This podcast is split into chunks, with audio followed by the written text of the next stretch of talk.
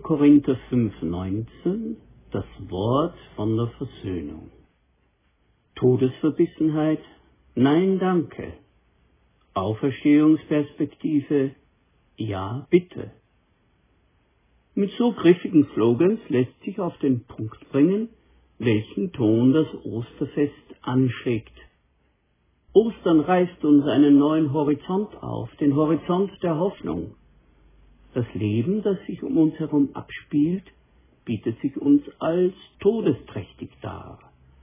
Aber die Auferstehung Jesu Christi hat dem Tod die Wurzeln gekappt und das Wasser abgegraben.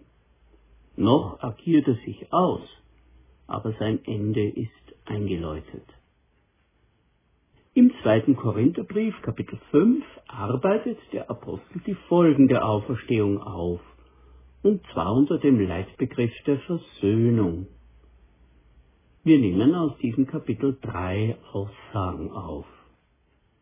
Die erste, Ostern heißt, Christus hat das Wort von der Versöhnung unter uns aufgerichtet. In 2. Korinther 5,19 sagt er, Gott versöhnte in Christus die Welt mit sich selber und rechnete ihnen ihre Sünden nicht an und hat unter uns das Wort von der Versöhnung aufgerichtet. Dieses Wort erinnert an ein Herrschaftszeichen, wie sie in den alten Königreichen öffentlich aufgestellt wurden. Auf ihnen wurde bekannt gemacht und in Kraft gesetzt, welche Gesetze und Verfügungen im Reich ab nun Gültigkeit haben so hat der babylonische König Hammurabi die nach ihm benannte Steinsäule mit seinem Gesetzeswerk darauf aufgerichtet und damit sein Recht im ganzen Land in Kraft gesetzt, etabliert. In derselben Weise hat Gott in Christus sein Herrschaftszeichen aufgerichtet und öffentlich ausrufen lassen, was das Wesen seiner Regentschaft ist, nämlich Versöhnung. Gott hat die bedrückende Agonie des Foltertodes Jesu am Schandholz als Sühnetod für die Welt beglaubigt. Damit ist die große Zeitenwende Gottes mit den Menschen geschehen. Der Schrei Jesu am Kreuz, es ist vollbracht, schallt als Siegesruf in die Geschichte und in die entlegensten Winkel der Welt hinein. Christus ist zum Kyrios, zum Herrn erhöht. Die Welt steht jetzt unter einer neuen Überschrift. Die alte Überschrift war Tod, die neue Überschrift lautet Versöhnung und Leben. Not und Tod, Krankheit und Verzweiflung, Krieg und Gewalt, Verrohung und Zerstörung sind die Todeszuckungen der alten Mächte, die sich am Kreuz Jesu ausgetobt haben und dort doch gleichzeitig ausgespielt haben, das Spiel verloren haben. Gott hat an seinem großen Versöhnungstag die neue Welt anbrechen lassen. Im Glauben an Jesus Christus und im Gehorsam gegen ihn sind wir heute schon Bürger und Mitstreiter dieser neuen Welt. Das führt uns zum nächsten Gedanken. Ostern heißt, Christus hat uns den Dienst der Versöhnung gegeben. Vers 18. Aber das alles kommt von Gott, der uns durch Christus mit sich selber versöhnt hat und uns den Dienst der Versöhnung gegeben hat. Der Dienst der Versöhnung wird in Vers 20 dann so beschrieben, Nun sind wir Botschafter an Christi Stadt, denn Gott ermahnt durch uns. Wir bitten nun an Christi Stadt, lasst euch versöhnen mit Gott.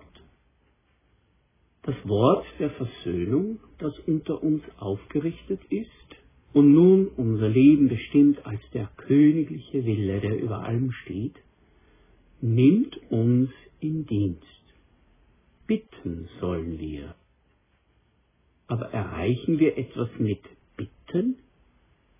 Wie oft liegt es uns viel näher, Menschen bei den Schultern zu packen, sie zu schütteln und zwischen den Zähnen herauszustoßen, begreif's doch!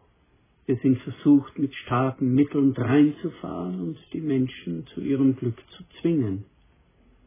Nein, sagen wir, Menschen bitten, das genügt nicht. Doch, es genügt, denn die Liebe Gottes ist stark. Sie hat am Kreuz den Sieg davongetragen. An anderer Stelle sagt Paulus, die Torheit Gottes ist weiser, als die Menschen sind, und die Schwachheit Gottes ist stärker, als die Menschen sind. Wenn wir das Wort von der Versöhnung weitertragen, dann waschen wir den Menschen nicht den Kopf, sondern die Füße. Wir sind gerufen zur Diakonie der Versöhnung und wir sind berufen, Rechenschaft abzulegen von der Hoffnung, die in uns ist, aber mit Sanftmut, mit Bescheidenheit. Wir kommen zum dritten wichtigen Gedanken. Ostern heißt, Christus hat uns berufen, Versöhnung zu leben. Ein Botschafter Jesu Christi ist dann glaubwürdig, wenn er selbst in dem lebt, was er weitersagt. Wir müssen dazu nicht vollkommen sein, aber wir müssen hineinwachsen in unser eigenes Bekenntnis. Christus ist darum für alle gestorben, damit die Lebenden hinfort nicht für sich selbst leben, sondern für den, der für sie gestorben und auferstanden ist.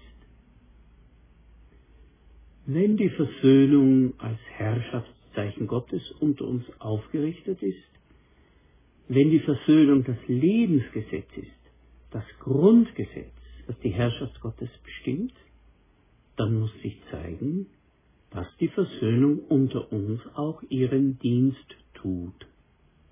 Das ist der tiefste Grund, warum wir als Christen untereinander unsere Beziehungen vom Geist Gottes durchgestalten lassen. Hier geht es um Glaubwürdigkeit, um Wertdeckung des von uns bezeugten Evangeliums. Ostern ist ein Siegesruf. Christus ist auferstanden. Er ist Herr. Gott hat den Durchbruch zum Leben geschaffen den Durchbruch durch das bis dahin lückenlose Todesschicksal der Welt. Ein gemeinsames Leben unter dem Herrschaftszeichen, im Genuss der Versöhnung und in ihrem Dienst sind Auferstehungsperspektiven im Alltag der Welt. Halleluja! Gott sei Dank, der uns den Sieg gibt durch unseren Herrn Jesus Christus. Amen.